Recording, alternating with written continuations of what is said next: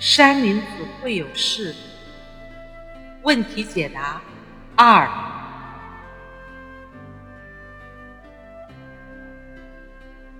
有人这样问山林子老师：“我们需要用钱来实现太多的欲望，但是跳不出来。现在我就尽量合理安排，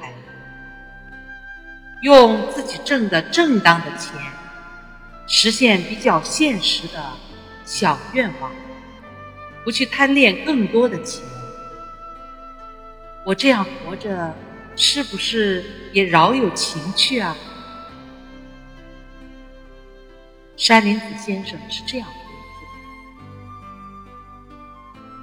用大钱干大事，用小钱干小事。